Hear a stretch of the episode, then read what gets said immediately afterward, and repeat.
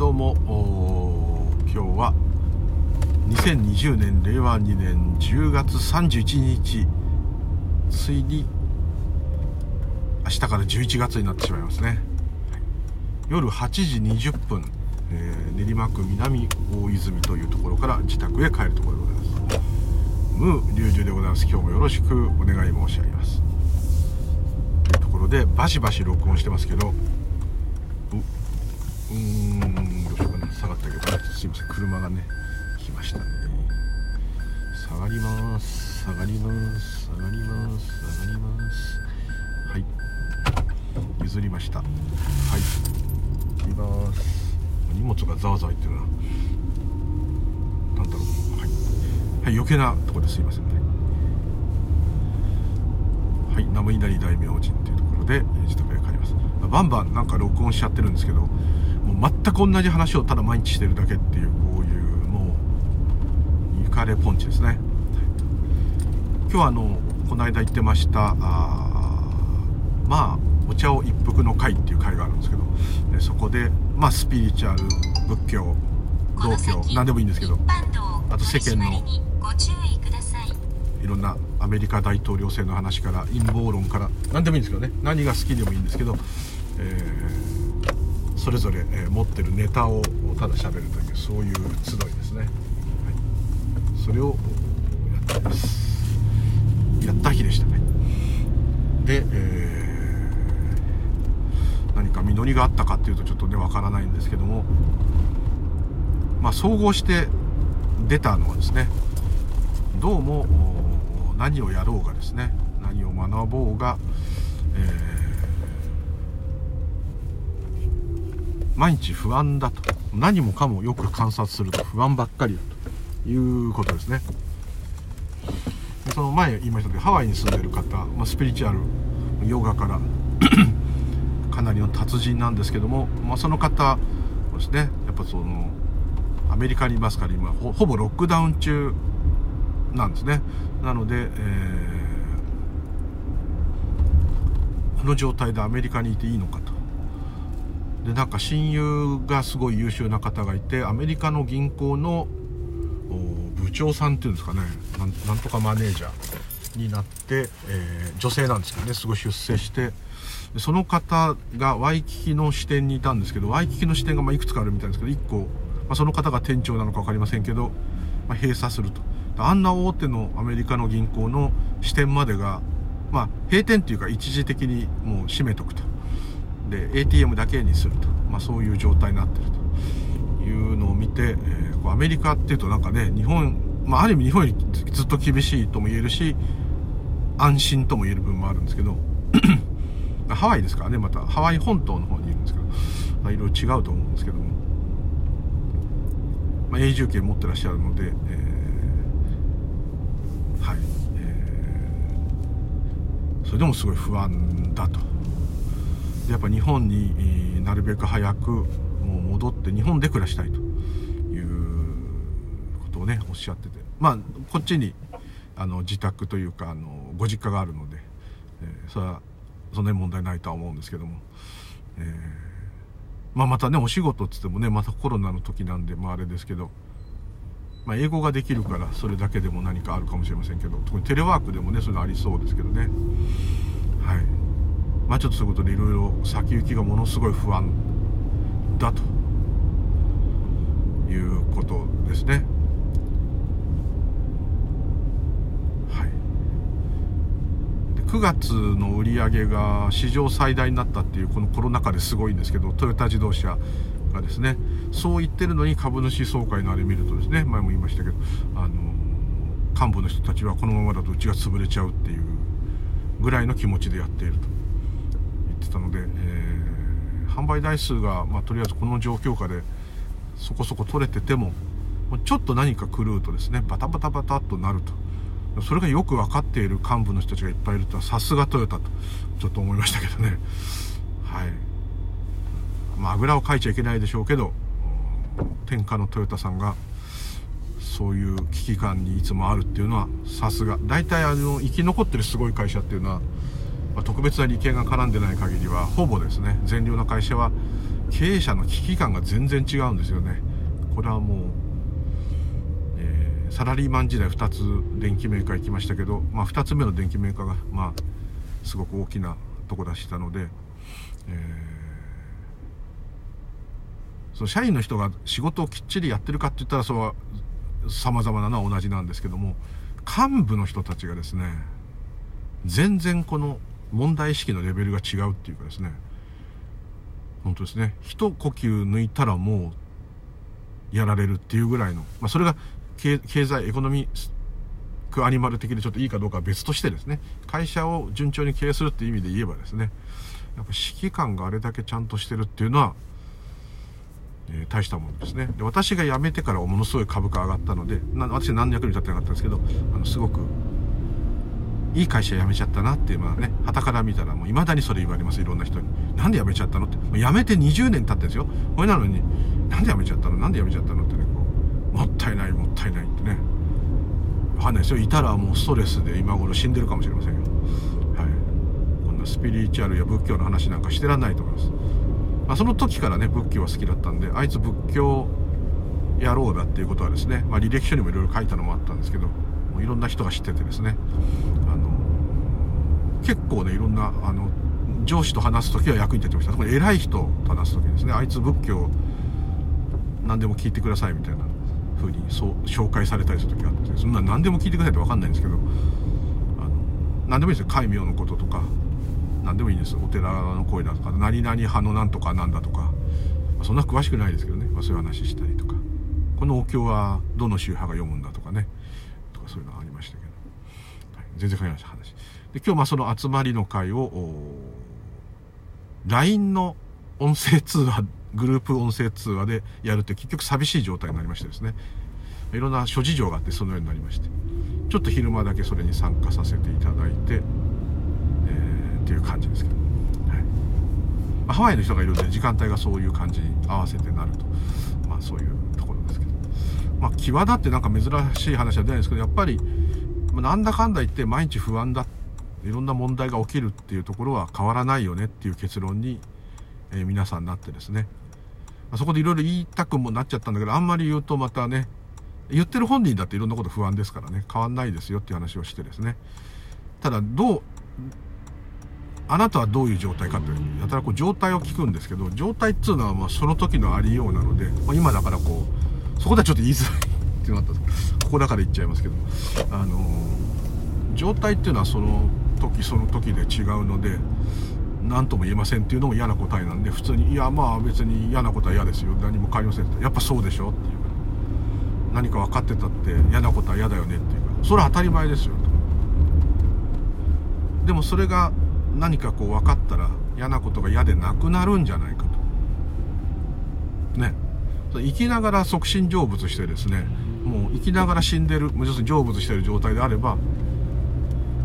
つまり本当に私が全くその感覚が欠落していたらですねその人はもう死亡してるので肉体があろうとなかろうと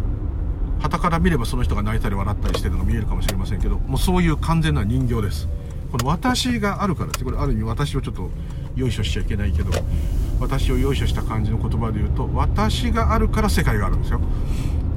私があるから何でも起きるんですよ。私があるから悩みも起きる代わりに奇跡も起きるし私があるから街があるんです。私があるから今そこになんだこれ、えー、居酒屋さんがあるんです。私があるから今黄色信号で赤になって止まるわけです。でこれを私がないとですね同じように車を運転していてももし私がなかったらこんなことの認識が全くできませんからてか認識がないっていうかもうないですから。何にも起きないわけですだからあ鬼滅の刃の映画見たってですね、見てないですけど、見たって、えー、私がいなかったらね、椅子に座ってるだけです、極端に。旗から見たらそれを見て泣いたり笑ったりしてるかもしれませんけど、そういう感じになっちゃう。私がないと世界がない。私があるから世界があるし、私があるから日本がある。私があるから家族がいる。私があるからこの車はトヨタの車だと。まあ、こういうことなんです。それがなかったらもう何でもないと。まあこういうことです。ですからなんかこうね何か分かったって言ってるってことは分かったっていうのは私が分かってるわけですから。私が分かったっていうのは本当に分かってるんじゃないですね。この私が本当に分かることはないのでこの私はそのような現象が起きたことを記憶していてそれを、まあ、記憶してる時点でそれはもう考えの世界なんですけどこんなような感じがしましたと。いう感想を述べているに過ぎないですね。ですからまあ、中にはこうなんか私がすごいそういう悩み苦しみが全部消えたと思ってる方がいてですね。何度もそうじゃないって言ってるんですよ。その無我の時はないですよそういうものは。本当はないんだってことがどっかで分かってるだけでですね今は世界がありますし私が今から家に帰るんだと思ってますから完全にですね、えー、通常の状態ですね。はい。そこが全く違うと。そうするとなんだつまんないみたいことになるんですけどそこが大きな落とし穴でですね、まあ、いつも言ってる話と一緒になっちゃうんですけども。ということはその方が悟りを目指してるっていうことは悟れば何でもなくなると。もう何の問題もないと。イコール逆に楽しみと安心ばっかしって、まあ、こういうことになっちゃうんですね。なっちゃうとかそう期待してるわけです。聖人っていうね前見ましたけど聖人とか、まあ、ブッダでもそうですけど空海でも道元でもそのイメージがそうなんですね。ただ何度も言いましたけどあのその聖人と言われるまたは高僧とかねすごいお坊さん。他の宗教でもいいです。そういう方たちっていうのはもちろんですね。その方の人徳が全て高かったってもちろんあると思いますしまたはすごい努力をされた方ですね。例えば弘法大師空海がすごいって思った時にどこがすごいのかって普通の人に聞いたら「いや高野山開いたんでしょ？天皇がもう空海を脇に置いときたいぐらいだって好かれたんでしょ」ね、若い時から偉いあの官僚になるはずだったのを道を捨てて坊さんになってほんで遣唐使船で中国に渡ってそしたら空海を一目見た中国のその偉いお坊様ケイカージャリさんが「あなたを来るのを待ってたよ」とあなたに全てを授けましょう」って言われるぐらいのもうすごい何がすごいってはっきり分かんない。けどとにかくすごい。工房も筆の誤りってぐらいの筆の達人。中当時の中国語に、えー、サンスクリット語まで喋れたんですね。というもう天才。自然が大好きで人々の悩み苦しみを救うために初めてですね。平安時代の初めて、まあ、最澄もそうですけどあの一般の人に仏教を説いたんですね。それまで仏教っていうのはもう特別な選ばれた階級の人しか学ぶことすらできなかったんです。他の人たちはあの仏像とか見てうわーっていうだけだったんです。それを初めてですね。分かりやすく、まあ、いろは歌にしたりとか何でもいいんですけどいろんなおまじないみたいなことでもいいんですけどもとにかく仏教とご縁を持たせよう。ですね。で、えー、一般の信者でも特に勉強してもない方でもですね感情要するに、まあ、ある意味この真言密教徒として認めるある意味簡単なお坊さんとして認めるっていうお坊さんとまでいかないんですけど、まあ、そういうのを認めるっていう血縁感情っていう儀式をですね行ったのも空海が初ですね。一般の人に仏法を学んだ仏教徒としてですねの位を与えるっていうのはですねあのありえないことだったんですね。ですがあそういうことをしたり、えー、だからそういうところあと数々のお寺をね、まあ、建てたのは違う方だとしても建立したり、まあ、そういういろんな流れ初めてあと私立大学を作ったのも空海が初めてですね、まあ、いろんなことをされたんですけども。そういう業績と彼の若い時のすごい修行。そして中国へ渡って天皇の命令も聞かず短期で日本に帰ってきちゃったこととか。何首もはねられずむしろ認められたと。ですね。でそういういろんな流れからもうスーパーマンだということで空海がすごいとなってるんですけども。空海の教えのどこがすごいかっていうのは一切教科書に載ってません。密教を広めたとかね高野山を開いたとかねそういう話は載ってますけど空海が何を持ってきたそのじゃあ密教って何を言ってんのかとかですね。それはもう道元でも親鸞でも法然でも日蓮でも全部そうですね。日蓮は法華経をとか言ったってね何のことか言ってわかんない。浄土宗浄土真宗法然と親鸞は南無阿弥陀仏の教えをわからない。なんだそれと。一番肝心なのはそこなんですね。そこが欠落しているので、えー、問題なのとあと成人でスーパーマンであるってイメージがあるので、まあ、親鸞さんぐらいの年代鎌倉時代になってくると親鸞の吐いたあの人間の弱い部分とか醜い部分とかを堂々とですね赤裸々に私はダメですと。こう説いてるとことか残っているのでただそういうとこは学ばないんでもう客観的にですね。あのなんかすごい。とにかくすごい。めちゃめちゃ賢い。めちゃめちゃ頑張った。人に優しい。もうもっと言っちゃえば絶対怒らない。苦しまない。痛がらない。悲しまない。ね。そういうすごい超越した人たちと。ま、こういう感じにどっかでイメージになっててもうお釈迦様に至ってはもう遠くてですね。もうなんなんて言ったらいいんだろう。こう同じ人間だったなんていうことはもう全く想像もつかない。こういうとこまでね、えー、なってます。でなぜその人たちを評価してるかっていうと、まあ、歴史に残ってるっていうのもあるんですけどすんごいとにかく分かんないけど頑張って我慢した人たちだと。努力した人たちだというところを強く評価してるんだと。ね、厳しい傾向に耐えたら偉いというのと同じでですね、まあ、そういうイメージですね。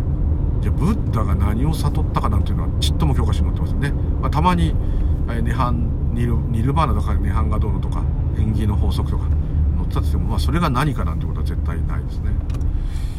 専門的なとこ行かないとわからないと、まあ、こういうことですので、何か悟ったらですねまあその悟った後どのような生き方をしたかっていうのはあるかもしれませんけどそのもののことがすごいなんか清らかですごいっていうことでは絶対ないと思います。そういうことじゃないんですね。そういうことでは全くない。だってみんなそうなんですから。そうじゃないものなんて一つもない。まあ、それを分かってるか分かってないかとかそんなこともどうでもいい。どうでもいいんですね極論でそこなんですけどねそこをやっぱ履き違えどうしてもまあ履き違えちゃっててただそこでそう今みたいにここではこういうこと喋っちゃってますけども否定しないのはあの最初はみんなそうなんですよ。自分もそうですよ。崇め立てまつって。どんぐらいだったかっていうとですねどっかあの旅行行ったりした空海さんがお祭りされてる、ね、弘法大師の温泉とかいっぱいありますね。大師の湯とか。仏像が祀られてるとか。そういうお寺があるだけでですね。なんかもうね弘法大師に呼ばれたとかね。弘法大師さんのご縁が俺はあるんだとかね。完全に自分の外にいるスーパーマンにですねもう超超常的な存在にですね自分が見守ってもらってるっていうようなですね。もちろんですね。あの自分の中にそういうものが湧き出てきてですねそのような感覚になるっていうのがあってもまあ悪くはないと思うんですけども一歩一歩間違うとオカルトなんですね。そういう感覚にずっとしばらくなってました。もう何年10年なってたかな。でとにかくもう弘法大師の仏像があるともうね飛びつきたくなるもう自分で勝手にねあれが本当のお父さんとか言ってですね、えー、もう大々大好きなんです、まあ、今も大々大好きなんですけども。そのうちもみんな大々大好きになっちゃったんですけど。あのそれはまああれとして。インド行ってあのお釈迦様のねゆかりのとこ行った時のブッダの仏像を見た時なんて本当にねもうブッダに呼ばれたんだって勝手に思ってですね。でまあそういうご縁があったのは間違いないんですけども。それでもなんか特別にね自分はねブッダに呼ばれたんだと思って本当にね泣いちゃうっていうですね。スーパースターに会ったようなそんなようなですね。で彼だったら必ず僕を彼岸に連れてってくれると、まあ、彼岸っていうのはその涅槃の世界ですね。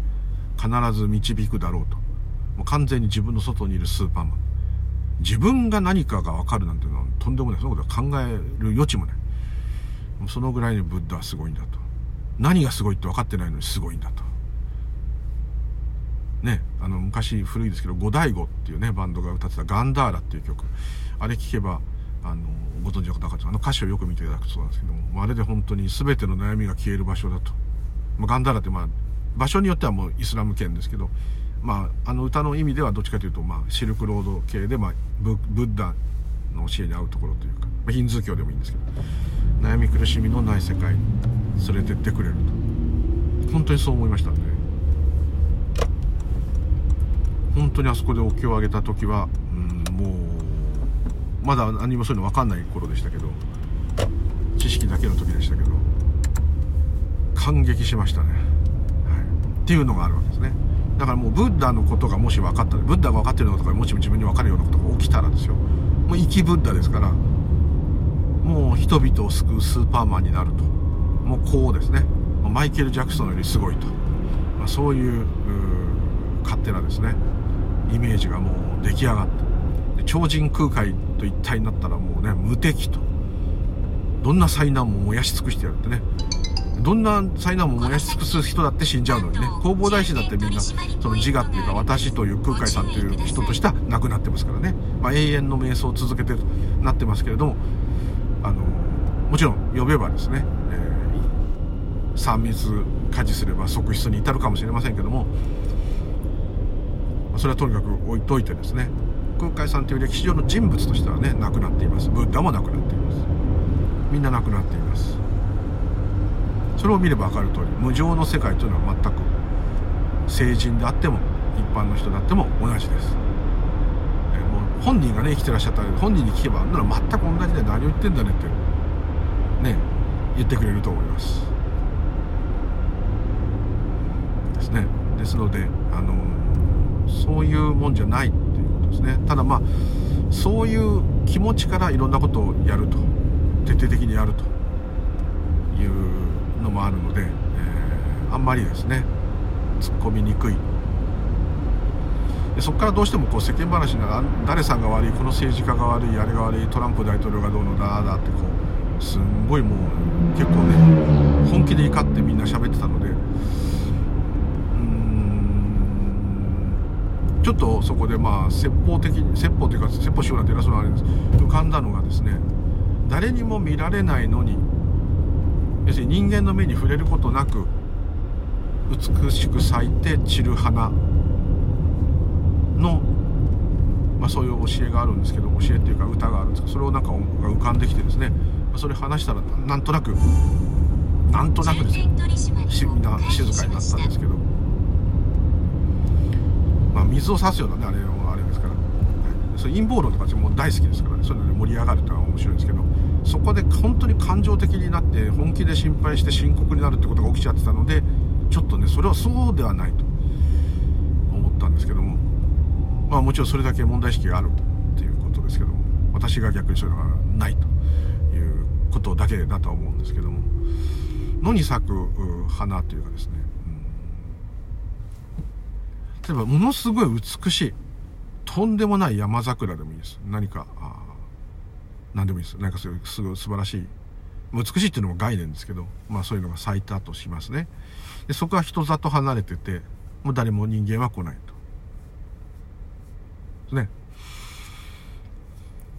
それで、これはあの、ある前奏がですね、こう山を歩いてる時に、まあ人里離れたとこまで入っていったんでしょうね。そしたらとんでもないお花畑みたいなとこあったわけです。で誰も人が入った形跡がない。自然に生えたんでしょうね。それを見た時にですね、まあ、何か悟られたんだと思うんですけどもどうしてもこうね同じ花でもですね例えば狩矢崎さんがですね綺麗にですね生け花にしてですねどっかのホテルのロビーでも飾ればですねああ狩矢崎さんが生けた生け花かすごいなってね花綺麗だな見ろよこの花とかね写真撮ったりねインスタ映えするとか言ってねなんかなったりするかもしれない。またお花屋さんでね有名な日比谷花壇とかね高級な お花屋さんで売られた人もすごいかもしれない、まあ、千匹屋の果物と同じですね、まあ、その花自体には何の問題もないです。ですけどその野山でこんだけ咲いてたのをその時お坊さん一瞬もったいないと思ったんですね。私だけがこれを見るのはもったいないしこんな美しい場所があるのに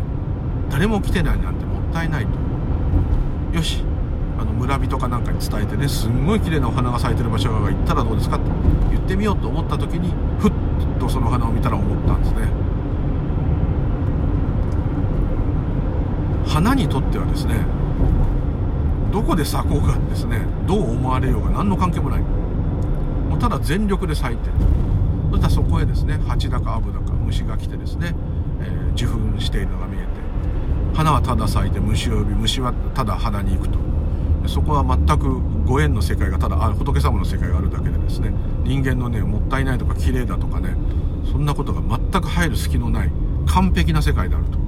いうことを、まあ、お悟りにそのお坊さんになったわけですね。でそのままそっとしておこうもう教えたっていいんですよ。教えたっていいんでしょうけどまあそっとしておこうと思って。だから自分は何何と考えの世界に引き込まれちゃってるんだろうと。その後ねお寺に帰ってからそのお坊さんもあの花はきっとまあ時期に枯れてしまうだろうけど私の目に触れたからまああれだけどそうじゃなかったとしたらもう誰の目に触れずとも全力で咲いてですね。全力で虫を呼んで虫は全力で来てですね、えー、また種を作りですね。また来年の春咲き誇ると。ただそれだけで、まあ、咲き誇れるかどうかわかんないですけど、まあ、それだけでですね。こっちの意図するいろんなものとか考えとかいうものはもう全く人だけのですね別世界のことを言っちゃっててあのお花の美しいとか美しくないとかいうのを超えている世界からは自分は非常に乖離していたということを、まあ、ある意味反省したと、まあ、そういうような。だからあの花のように生きねばならないと。人混みの中にいてもどこにいても誰にも目立たなくてもねですね。ただこの私をただやると。これがある意味縁起に沿った生き方ではないかと、ま、ちょっとそんなような教えですね。その話はちょっとしたんですけどね。ピンとこない方もいたかもしれませんけど。あの要するに頭の中だけの出来事に翻弄されていたらまあそれもいいんですけど、まあ、疲れるだけというか、まあ、面倒だと。私だとちょっとどうしても面倒だって思っちゃうんですけども。もちろんそのトランプ大統領がどうなるかってことで自分の会社がどうなるとかそういう立場であればもちろん気にします。それはまた別なんですけども。特にそれがまあいろんな意味では影響があるかもしれませんけども、えー、でそこからいろんな枝葉が分かれていってこう三浦春馬君でしたっけ？誰かが自殺したとか竹内さんが自殺したとかそういう話とかそれの陰謀論とか殺されたんだとかそういう話になってもうみんなものすごい目の色変えて喋っちゃうんですけど、まあ、それはそれ話としては面白いんですけども面白いっちゃ失礼ですけどいろんなね政治が絡んでるんだとかあなんか献金募金されたんですかね三浦さんは。その募金先のラオスかどっかわかんないあの募金してたそのところがの役員の中に警察の偉い人も入っててで実はなんか献金しないで政治家にその募金が流れてたようだと。でそれを多分三浦さんはそんなんじゃ嫌だと募金したのにそんなとこに流れたんなら嫌だと。いうことをあの自殺しちゃった女の人いましたね。女優さんでしたっけ。その方と三浦さんは仲良かったのでで2人とも亡くなっちゃいましたね。だからそういう殺されたんじゃないかと。なんかね分かんないですけどそういう話になってたんですけど。もうそれそっちにガーっていくってことはもう本当にその、うん、まあそれはそれでファンだったりしたらもちろんあれですけどそんなファンでも特にないみたいなんですけどもいろんな話からそういうふうになってってそういう話でもうバンバン盛り上がってまあそれはそれでもいいんですけどせっかくそういう普通のお話をするんじゃなくてそういう筋物の人たちが話す回なのでそれでほとんどの時間がまあ過ぎちゃったんですけどもほんそれででも結果みんないつも怯えて怖くて不安でこれはどうにもなんないってこう、まあ、悩んでるわけですね。でそういう話になってっちゃうのを見てるとこれは確かにですね自分が今どういう状態かっていうのは全く気づいてない状態。です、まあ、頭の中のことだけになってると、そういう時はですねふと例えばああスマホを使ってグループ通話してるんであればあそのスマホをちょっと見るとかですね。なんか食べてる人がいれば食べた時の味をちょっと一瞬1秒でもいいですからじっくり味わうそれだけでもパッと本当の今こことは違うかもしれませんけども認識できる一番新しい今起きている現実に戻りますので。そういう時足とかぶつけてね行って足ぶつけちゃったよなんだよとか言って。どうしたの？どうしたの？だと思って。今足ぶつけちゃったってあらららってこう話がね。足がぶつけた痛いっていうことで自分の体にパッと意識がまたフォーカスが変わるんでその頭の中の話がバンと一回遮断されると。ちょっと変な変な例ですけどね。まあそういう話をしてもいいんだけども絶えず気づく。あんまりですねそういうことに引っ張られすぎずに終わると思いますまあ、終わらなくてもいいんです、まあ、そういう話。ね。でもなんか結局みんななんかわけのわかんない話して終わっちゃったよみたいにねこうなってたんで。もっとなんか身のある話をしたかったみたいにこう言ってたんで。身のある話があるかどうかは置いといてですね。どんな話してもまあ同じことなんですけども。せっかくねそういう機会だったんでちょっと思ったんですけど。ですからまあ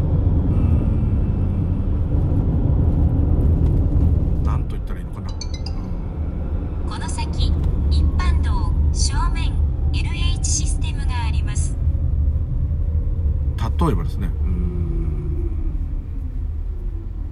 まあそれだったらもしかしたらスマホでゲームやってる方がいいかもしれませんね。ゲームをやってることに集中してますからね。ある意味ある意味我を忘れるっていう状態になってるかもしれませんし。それからそうですね。頭に浮かんできたことばっかりに引きずられ続けるっていうのはあんまりこう何にもなんないっていうんですかね。ちょっとそんなような。何かをこう考察して考えるとかね。観察するとかいうんであればもちろん。で何かこうこれを打破するために何かいいアイディアがないか考えるそれはもちろん全然やんなきゃいけらんないんですけど。でそういう話をしてだから世の中って嫌だよね世の中って嫌だよねって話をしてるわけですね。まあ一切開空ですからまあそれはそれで、まあ、その通りなんですけど。で一切開空はみんな聞きたくないんですね。そうするとつまんないですもんね。絶望的になりますね。一回落ち落ちきっちゃうとですね。なかなかそう落ちきれないんですけど私も落ちきれてないんですけども。落ちきるとですねだってもう諦めるしかない下がないですから。あそれは自分がもう生きられないぐらいダメだとかそういうことじゃなくてですね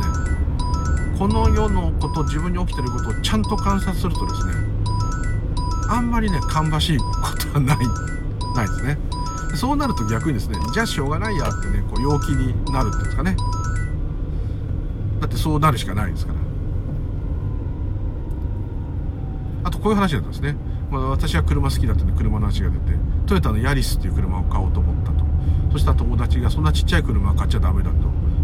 大事故に遭った時にちっちゃい車だと潰れるんだと。でそこでスピリチュアルのなんか知恵を使ってですね、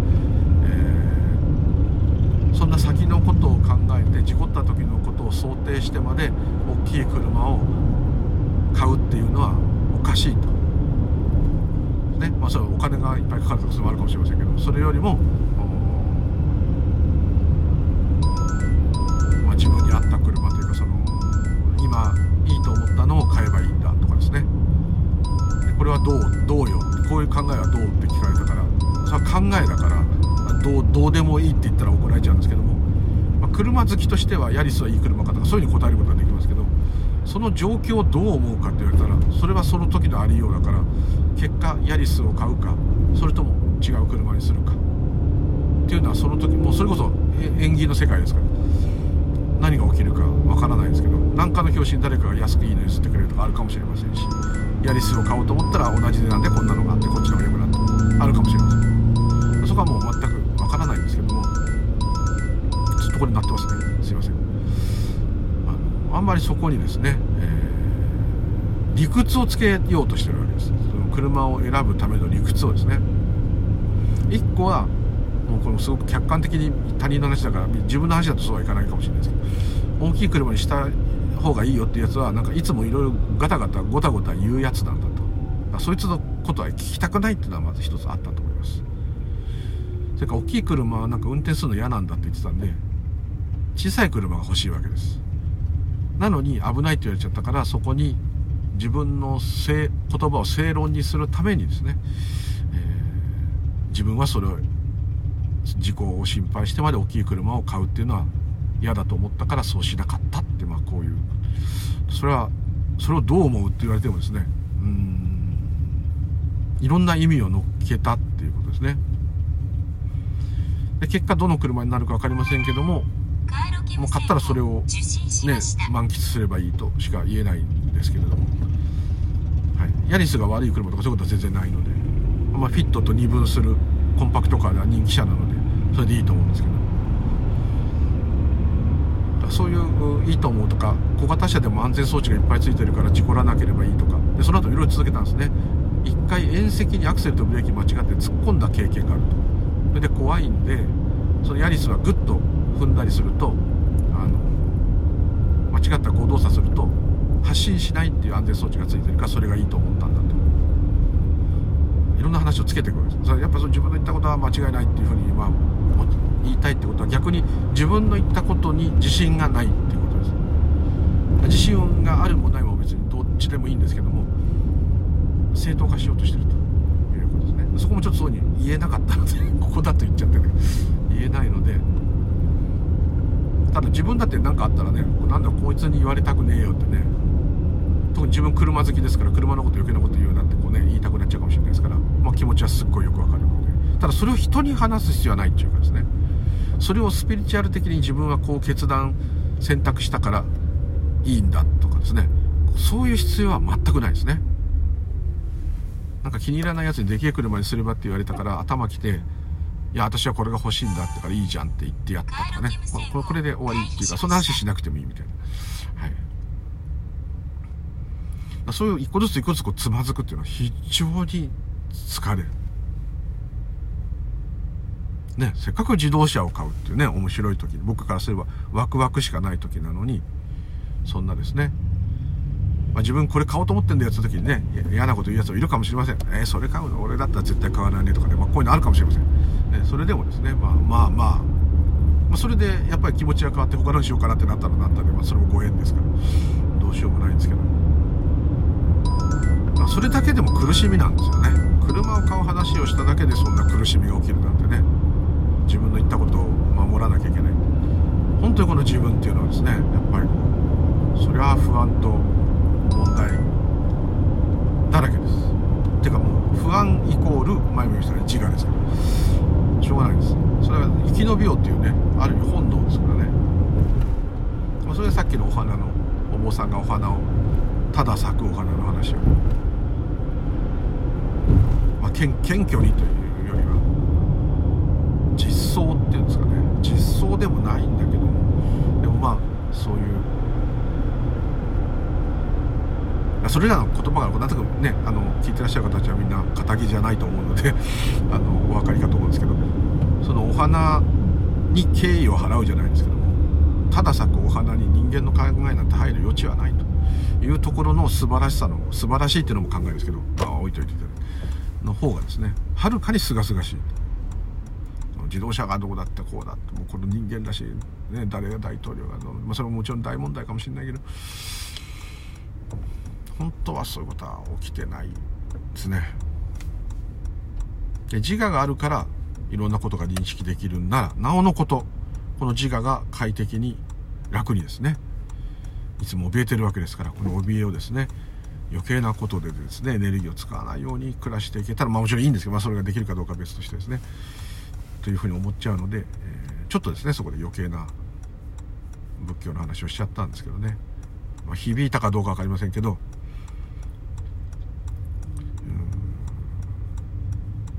そういうことではないですね。それは全部今言ったのはもうお話物語なのでそれと本性とはまあこれも本性なんですけどそういう意味で言えば同じことなんですけど、まあ、まさにその毎日不安でこれをどうにかもうちょっと軽減できないかっていうところからすると離れてしまう。ですね、いちいちこうスピリチュアルのあの癖まあ、仏教でもあるかもしれないです。癖なんですけど多分こう何か起きるとそれが何でだろうってこの観察するとかいいと思うんですね。で自分は今どうなってるこれもいいと思うんですけども。でのこと気づくんですけども。結局その場をもっと良くしようっていうふうにどうしても自我ってするのでここでこう言っとけばよかった。いやここでこうしといてよかった。で後悔するの嫌だからこれでよかったんだ。と思っちゃうように持っていく。そこにはやっぱ無理な葛藤が入ってるわけです。本当にそう思ったんならいいですけど。ですので、え、だったらばあいつに言われたせいで例えば車の話であればちょっとなんかモヤモヤしたと。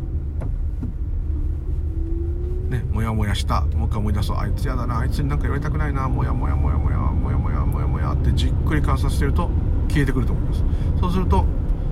例えばヤリスを買おうと思ったらじゃあトヨタのヤリスを買おうと。それでいいと。でそこでまたトヨタヤリスを買った私は勝ったと。あいつの言った言葉に負けなかったと。いうところは全くいりません。それはずっと喧嘩してる状態ですから。向こうなんか全然気にしないでお風呂入ってるかもしれません、車を選んでるんではなくて自分の言った言葉に対するあんまり好きじゃない友達の反応の方が重要なんですね。車よりね。そうなって高い買い物なんでぜひですねあの自分が納得するのを買ってもらった方がいいと思うんですけど、はい、そんなようなそれもまあ余計なあれですけどね。なかなか難しいなと思いましたね確かに何でも不安ですよ。どっか怪我しても怖いし私の仕事なんかねどっかバキって首がまだ痛いですけどどっかバキってやっちゃったら休まなきゃいけないし肉体労働ですからね。そしたら稼ぎがなくなっちゃうからね。そうやってこう一個ずつ一個ずつねわざと探していけばね不安はいっぱいあります。もしそれですごい不安に陥ったら思いっきりそれを考える。やべえやべえやべえやべえ。うん。もうね出てこなくなっても無理やり思い起こしてでも考える。すると相当弱まります。でまた出てきますけどね。ただまたひっぱたく。でだんだんそれを成仏させる。これしかないんですけど。当然その間他の仕事を探すことは必要ですけど。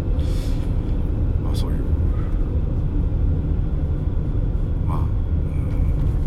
まあそう簡単にいかない時もありますし。今日もやっぱ受け入れればいいんだよね。受け入れてないからダメなんだよねって話がこれ結構出たんですけど。まあうん。まあ、それはすごいスピリチュアル用語としてはメジャーなんだと思うんですけども。だって受け入れられるようなことは大したことじゃないでしょって逆にちょっと思っちゃうんですね。受け入れられないようなことが起きるからみんな困り果てるんだと、はい、受け入れられないようなことが起きちゃった時は受け入れられないんだからそれは苦しいですよ。でもそういうまあ、それはいくつかあるんですけどその苦しみに突っ込むって言い方するとなんかすごい耐え忍ぶってそうじゃなくて苦しいんだってことをはっきりさせるってことです。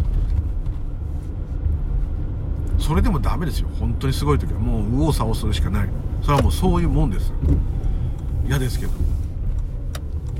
もちろんそんな目に遭わないことを祈りますけど。誰もが合わないことを祈りますけど。全ての演技がみんな幸せでありますように思いますけども。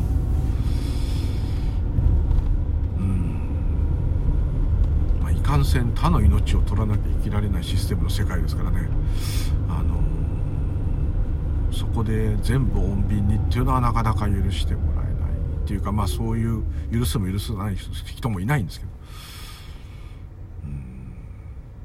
そう思うとやっぱ怖くなる。こう思うと恐怖が出てくる。思ってんのは誰ですか？私です思った時どうなりますか？なんか胸の辺がゾワゾワして気持ち悪い。気分が悪い。ゾワゾワゾワゾワ。怖い怖い。ゾワゾワゾワゾワ。怖い怖い。ゾワゾワゾワゾワ。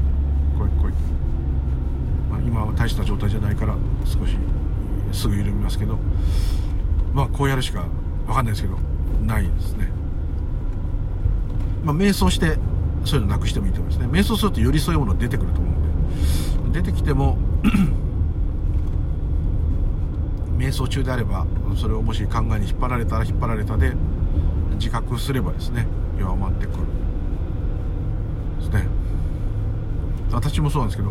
瞑想とか座禅してる時にそういうものから逃避するために座ろうとすることがね結構ありました、まあ、今もあるかもしれない。なんかやるとやっぱすっきりするんでなんかお祓いしたみたいなんですね。そんな風な感じになっちゃうんですね。でそれは座禅がうまくいってるとか瞑想がうまくいってるんではなくって逃避して一時的にどっかにそれを隠してるだけだと思います。その禅情とかねそういうものとは程遠い状態ですね。ま結局座禅や瞑想する何かをその嫌なこととの代替要するに祈ることと同じですね。祈るとですね祈りっていうのはただ祈るっていうのはまあいいんですけど大概祈りっていうのは必ずねあの原生利益というかね交換条件なんですね。例えば一生懸命祈ったら極楽に行ける。一生懸命祈ったら天国へ行ける。一生懸命祈ったらどっかに大学に受かるとか彼女とうまくいくとか。何でもいいんですけど、病気が治るなんて切実だからあんまり何も言えないですけど。そのそういうのが何とかしたいって気持ちはねもちろん湧いたらもうそのままでそれを感じればいいんですしょうがないんですけども。あのそういう時の神仏への祈りっていうのは確実に祈ってやるから何かせえっていう、まあ、そういう祈りですよね。ズバリ言っちゃう。そういうことですよね。まあほとんどそうですね。初詣だけは行くっていうのは1年間やっぱり無事に過ごしたいからですよね。当たり前です。もうそういう目的で行くものになってますから。それはやっぱりその費用対効果が欲しいと、まあ、そういうことですね。で強い神様や仏様の方がコストパフォーマンスが高いと、まあ、こういうことになっちゃって、まあ、それはしょうがないですよ。そういうもん自我ってそうそうですか。私だってそうです。そういうもんです。ね。何か起きるとこれをこうしなかったからこうなっちゃったんだとかですね。これをこうしなかったからこれが起きたんだって必ずこうなんかいろんな不思議なジンクスとかありますよね。それもしょうがないんですけどね。ただまあうん。座禅や瞑想っていうのはそのやる代わりに何かが起きるっていうのは基本的に望まない方がもちろん悟るために座るっていうのはあるんですけどまあ、ずっとやってるとそんなこと忘れちゃうんですね。そこが瞑想や座禅のちょっといいとこですね。なんせ、お寺お参りしたりとかなんかするというより時間が長いんじゃないですか。で、対象物がないじゃないですか。だから、あのー、あんまりこう、交換条件になりにくいっていうんですかね。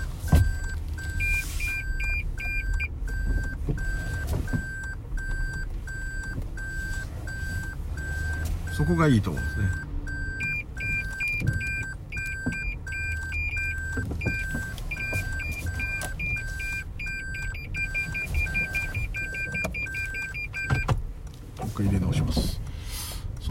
交換条件じゃなく交換条件で始めたとしても時間が長かったりも15分でも長いですよね。もうそういうことを考えてられなくなっちゃう。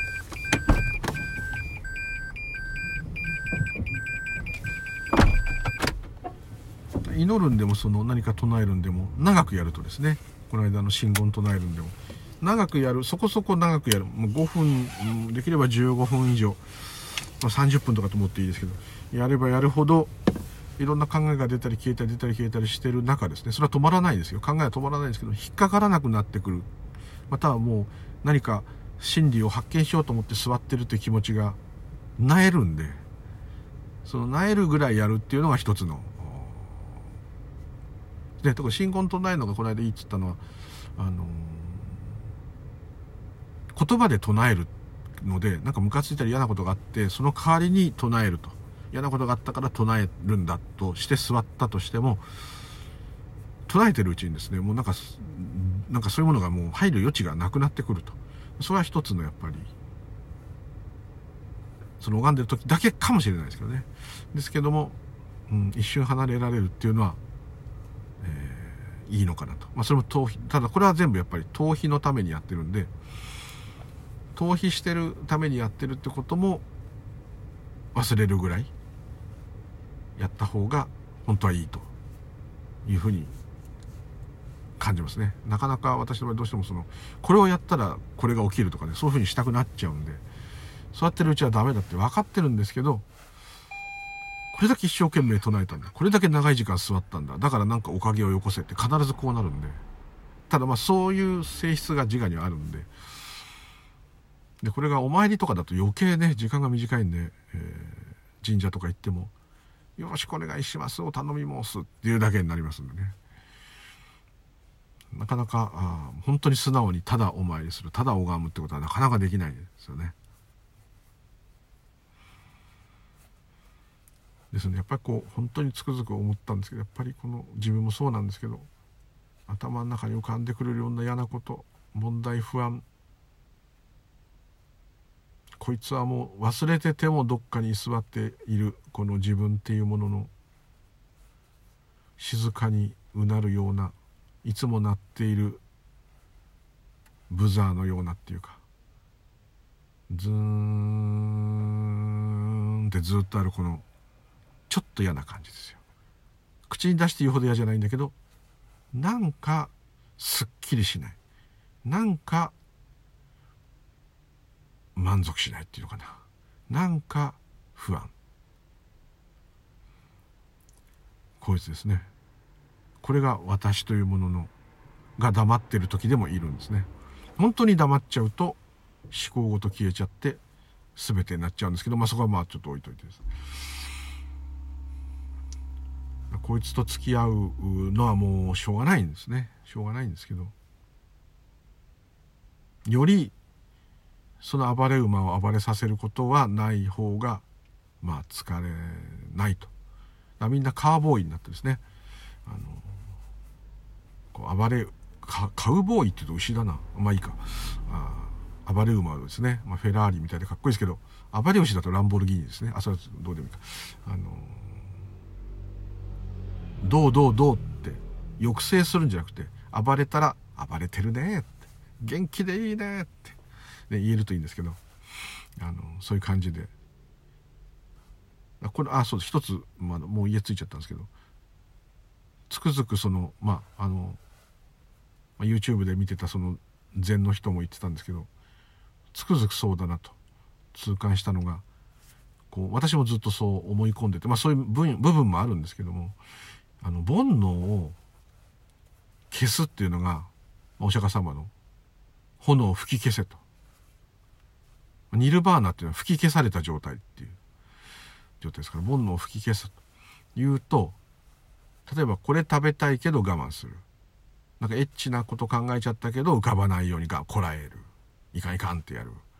これ買いたいけど金があっても買わない。とかね。ムカつくやつだけどニコって笑うとか全部その我慢するとで我慢に我慢を重ねた結果が結果煩悩が弱まると、まあ、ちょっとこういうイメージなんですけどもあると思うんですけどもなんかね違うと思ったんですねいろんな欲望が湧くことがもうすでに苦しみのスタート。あれが、あれ買いたいなって。ただ今100万円持ってるとします。で、その100万円がどうしても貯金しとかなきゃダメとかじゃないとしますね。それで目の前になんか100万円ぐらいで買える欲しいものが現れちゃってすっごい欲しいと。もうネットで見たり、もうカタログで見たり、一日中それが欲しいと思ってると。いや、それを買う買わないはどっちでもいいんですよ。それはその時のありようですから。ですね。でも俺は煩悩を吹き消さなきゃいけないから買わないと。で、買わなかったとします。そしたら買わないが起きたんです。自我が我慢して俺は買わなかったって言ってたとしても、買わないが起きた。でも、煩悩に負けて買ってしまった俺はダメ人間だと思っても、買うことが起きたんですよ。そこは自分っていうのは介在できてないんです。本当はですよ。でもなんか自分が選択してるようにこうちょっと思うんですよね。基本的にはもう心理学でもそうですけど潜在意識の方がやっちゃうんで健在の方でそれを抑えるってのはすごい大変ですけどしかもその抑えるっていう気持ちが湧くかどうかっていうのがまずありますね。この100万円のものを買うか買わないか俺は買わないぞっていう気持ちが湧くか湧かないかの違いですね。買うぞっていう風になるか、買わないぞっていう風になるかっていうのは、どう湧くかっていうのは自分ではわからないですよ。その時のノリ、ノリというか、その時のありようですから。ですか？そう考えていくと、全部苦だって分かってくると、何かアクションを無理に起こすっていうのは、より苦しみを、どうしても必要なものはしょうがないですよ。苦しみを増やすだけだと。いうことがよく見えてくると、それでも物を買ったりなんかしたりはすると思うんですけども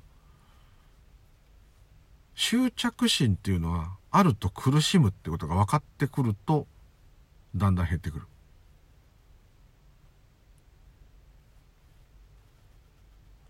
減ってくるんだと思いますね。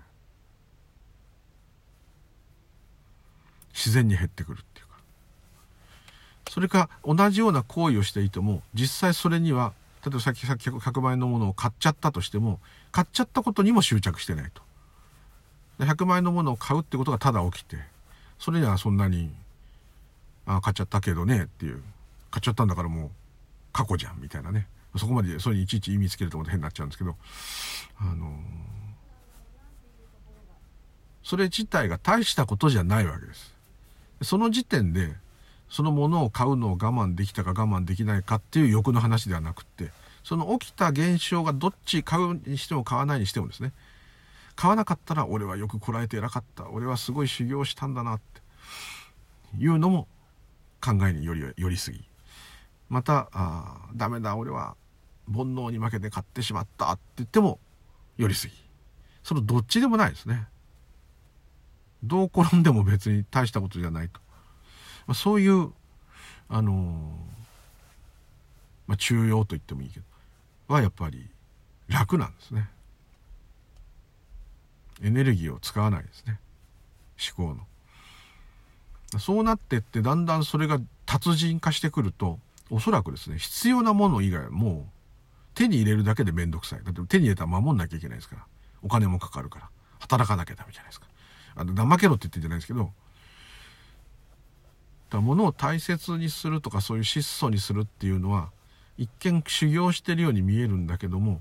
究極的になるとそれが楽なんです。